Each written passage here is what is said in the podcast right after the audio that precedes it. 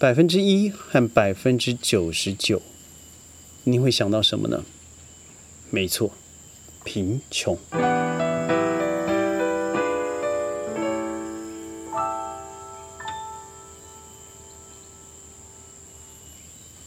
欢迎各位加入今天的宣讲会，我是宣宣讲会。呃，借用轩过去在商务顾问上的技巧，还有对教育实事的一些评论，每天十五分钟在云端和您分享世界的大小事。各位可以听到我身旁的虫鸣鸟叫，远处的狗吠声。而最近呢，我们这里是呃非常漂亮、绿树成荫的呃 rubber tree，也就是橡胶树哦，它开始掉籽了、落籽，所以待会你会听到很多咚咚咚咚的声音。呃，制作组呢，在我们达到了一万的这个听呃收听率以后，我们决定，嗯，很多人告诉我们，听到这样的声音是很舒服的，对，就是这个声音，呃，所以我们决定要保持这样子的声音和大自然的一些呼喊，但愿可以把这个绿意传达到你的耳边。一和九十九，那到底是谁是富有的人？很不幸的是这百分之一。那百分之一的富人，如果真的掌控了百分之九十九，目前还没达到这样子的恐怖。但是各位知道吗？现在现在中国所达到的数字是百分之六十九到百分之七十，百分之十掌控了百分之七十，这是到二零一九年的数字。那到现在呢？所以我要问各位一个问题啊，各位或许可以和我一起想想：穷人真的会越来越穷吗？我觉得是诶。我不太敢去解释到底什么样的人是真的穷，因为我说了一句话，很多人觉得说啊，轩一定是在说我，就是说我这样子的人。但是我要说的事实上不是你有多少钱在你的口袋里头，或是你可以使用。我认为这样子的人是真的穷的，就是第一个，他认为只要稳定上班就会有钱；第二个是，他只要慢慢的等待增加薪资的机会。他就会有钱。我认为这样的人是注定贫穷的。为什么呢？第一个，穷人他不但不会选择，而且很多时候还会因为自己的勤奋而向别人炫耀。各位可以看到很多的夸张的流水线上面的工人，他们能致富吗？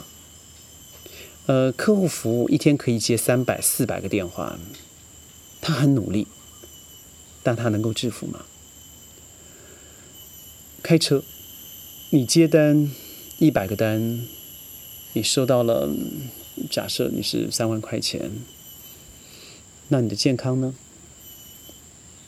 所以为什么很多人会穷？我认为是因为他在选择的过程，他认为只要把时间填满了以后，他就会富有。那如果真是如此的话，那请问一下，富人的选择是如此吗？他会把自己的时间填满吗？反而是相反。富人很多时候他会在阳光下面做日光浴。富人很多时候他比你早起，他可能你认为没有诶，我早上为了赶赶车子，我七点就起来，六点半就起来了。但我告诉你，富人是五点半。他起来以后，他可能会经过一个小时的 meditation，他在那做简单的冥想，或是早上起来看了世界上的发生的大小事。那他可能会利用自己闲暇之余，早上很密集的把工作做完，而下午去中央公园跑步。有可能，当你在和孩子们出游的时候，那是周末，他可能在办公室埋首苦干。对，很多人都知道，因为富二代嘛，他的起点就不同了，他得到的资源就不同。但我说的不是如此，我说的富人他拥有的财富，还有对财富的认知度，远远远远远远比穷人。了解的更多，因为他知道不是埋头苦干就可以得到结果，而是埋头实干。你要看到对的事情，你去做，而不费，而不是你要努力去做才会得到对的事情。所以我认为，穷人与富人之间，他最大的隔阂在于观点、观念上面不同。所以，穷人的孩子每天回到家以后，他会看到的是父母亲非常疲惫的身躯，而妈妈会一直持续的唠叨同样一件事情。在八零后的父母，我认为哦，嗯，非常的夸张，他能够当着孩子的面前玩手机，然后跟孩子说：“你为什么要玩手机？不去做作业？”有些孩子只希望在睡前能够见到一次爸爸妈妈，跟他说说话。但是看到爸爸妈妈的时候，他多多半是在玩手机，那么就是埋首在电脑面前。所以他的愿望已经开始不一样了。他不开始，他开始不敢想象未来，他开始对自己没有期望，他自己对自己的要求开始降低，因为他只是想要得到一个简单的家庭温暖，而更不要说。他的学习，他只求吃饱饭，少罚站，少被打，少写作业，多玩乐。当看不到远景的孩子，他会相信现在能够活在当下是最幸福的事情。所以，他当人失去了远远远景，不再有梦想的时候，他的人开始会变得拮据，变得干枯。所以，我们在很多的活动里头，常会问一些学员们。What's your vision？你的愿景会是什么？很多孩子会待在那个地方，他什么都说不出来。当这些孩子你问他的时候，你会发现他们的生活有相当大的共同点。这个共同点就是，他对于未来他没有太大的期待，或是应该说是不敢期待，因为即使期待了也不会发生，还不如就把当下过好了就好了。所以这样子的家庭，他明明有机会，譬如说。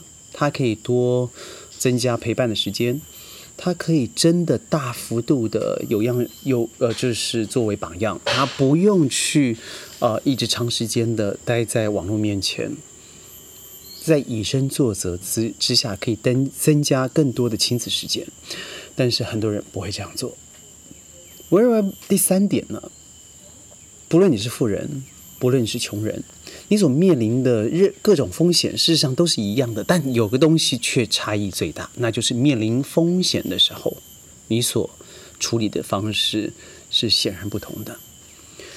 譬如说，我们现在的 COVID-19 好了，当现在我们看到世界各地的的以穷人来说，当父母得了 COVID，而全家就必须投入去照顾他，因为全家的投入而失去了收入。更有严重的是，他不再有工作的可能，他可能就是因为家里的某一个长者或是一个小孩子，甚至自己的病，他终身就进入了贫穷的漩涡。那我们来看看富有的人还会怎么处理呢？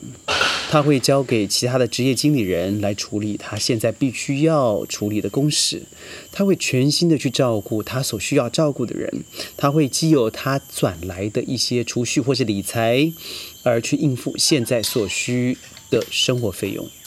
所以很多人，尤其是穷人，当失去了工作能力的时候，他所能依靠的只剩下退休金了。所以如果你是八年八零后的话，你应该还记得九零年代一块钱能够买什么，而今天又能买什么呢？如果用这个道理去想你的养老金好了，每天每个月这样工作存钱，你觉得穷人真的会因为老而没有忧患吗？你有没有想过，以前我们小时候吃一碗阳春面只要十块钱，现在任何一碗面都是五十块钱以上起跳。我说的是台。你有没有想过，在三十年后，它有可能简单的一碗阳春面就不再是十五块了，它可能是一百二十块。到那个时候，你可能每个月你有五千一万的养老金都吃不饱。那富人是怎么处理的？在他的一系列的理财系统里头，虽然他老了，但是他所投资的呃股份公司仍然是他的，钱贬值了。但是还有可能提升嘛，对不对？所以，嗯，有很大部分的富人是将赚取的利润进行投资，钱再生钱。所以，在我认识的朋友里头，他喜欢旅行，他把政府补贴给他的房产卖了两个房子，他用将近台币啊，台湾币，用一一千万做了理财，光这个理财每年的收益就高高达六十多万元。所以，我觉得懂得理财还是一个很重要的开始。再下一个也是第四点，很多人一直在忙，从早忙到晚，但到最后还是穷的。为什么一直忙呢？因为如果不忙，他没有收入；如果不一直持续的挣钱，他就会有生存上的危机。而生存的危机不是一般的危机哦，譬如说车贷、房贷、父母、孩子、事业等等，都会有相当大的压力，而很大的压力是来自于金钱的。在今年很不幸的，在 COVID-19 开始，光以呃马来西亚来说好了，每天有一点二的人，他结束自己的生命。那绝大部分应该都是生活比较穷困的人。呃，小到市民小卒，大到一些我们可能知知道的一些知名的歌手明星，所以很多时候你一直忙吧，忙到猝死了，你可能都不知道你已经 KO 了。有篇文章还记得分享到纽约的穷人为什么要不断的工作？他虽然非常残忍，但我们来听听看这个故事。在餐厅里端着盘子的这个女孩子呢，其实并不是正式工哦。餐厅也不可能让一个端盘子的人员成为公呃正式工嘛，因为他会占了他的劳保，所以他的税款。他们尤其我在美国的时候，我们都知道，我身旁很多的朋友，他几乎都是以雇佣制的，即使是呃有学有力的律师，所以他是以临时工的方式得到了这份工作。呃，这这个很多的。Owner 就是雇主，他为什么要聘请临时工？很简单，因为工时少，很多人抢着做，而且社会福利交的更少。如果这在中国的话，是根本不用交的啊。所以他们的收入呢，当然不够，所以他又去再去找了另外一份工作。当第一份工作将他的时间已经碎片化了以后，谁还有可能雇他成为更正式工呢？所以他只能再做另外一个临时工，但第二份还是不够。所以他就找了第三个临时工的工作，才能够付得起手机的费用啦、女儿的费用啦、日常的开销啦、水电费啦，还有更恐怖的房租。呃，但是因为没有时间，所以他都吃快餐嘛，所以很多廉价的食廉廉价的食物让他很快的就成为一个肥胖的人，而到最后他得了糖尿病。他每天晚上回家的时候，最希望的就是女儿不要来烦他，赶快去睡，因为真的很烦。而他没有意识到女儿的教育正存在严重的问题，因为他就是这样的环境长大的。